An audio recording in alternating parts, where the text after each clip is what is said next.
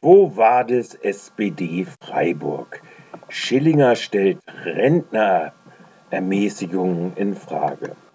Ja, das war wirklich starker Tobak, den da Stadtrat Schillinger in der zweiten Sitzung des Ausschusses für Schulen und Bildung angesichts der Preissprünge beim Planetarium Freiburg nach einer ganzen Kette von Gebührenerhöhungen, Bußgelder, Kindergärten oder Theater, unter anderem in der Sitzung des ASB zum Besten gab der richtige Zeitpunkt zum, zum Preise anpassen ist nie. Ne? Also das wissen wir doch alle, ja. Also das ist immer schwierig. Ne? Ich meine, hätte man die letzten sieben Jahre jedes Jahr 15 Cent den, den, den Schülereintritt, äh, also da hätte keiner was gesagt, aber es wäre natürlich auch irre, permanent irgendwelche Preisänderungen vorzunehmen. Also wenn man sich anschaut, was Schulklassen machen, die gehen zum Eislaufen, die gehen zum Bowlen, die gehen sonst wohin. Und wenn ich jetzt vier Euro statt drei Euro für ein, ein Schulkind dort zahle, dann kann doch keiner sagen, dass das irgendwie überzogen ist. Und das in Prozent zu rechnen, finde ich schon ein bisschen,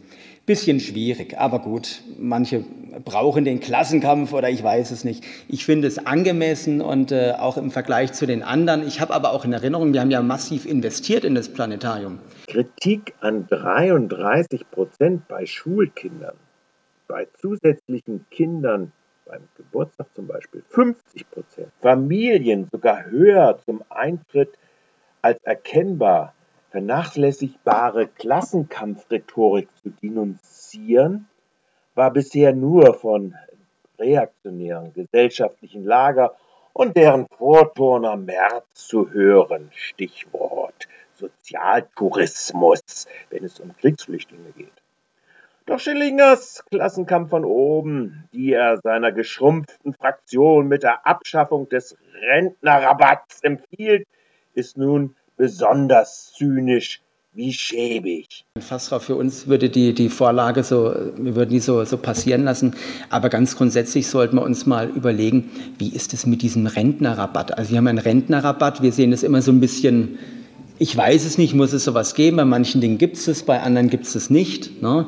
Also haben Rentner automatisch weniger Geld oder kann man nicht einfach sagen, äh, wir haben ja ermäßigt für bestimmte Einkommensgruppen ne? und ob man da wirklich jetzt ausgerechnet für Rentner noch, aber lassen Sie es laufen und ich glaube, das ist eine Frage, die wir insgesamt mal diskutieren müssen, ob wir überhaupt so etwas wie einen Rentnerrabatt haben wollen. Merkel, erst Millionen aus der Generation Boomer und den folgenden Generationen mit den Hartz-IV-Gesetzen verarmen den größten Niedriglohnsektor der EU etablieren und ihm dann noch den Fußtritt geben wegen ihren Privilegien aus Rabatten.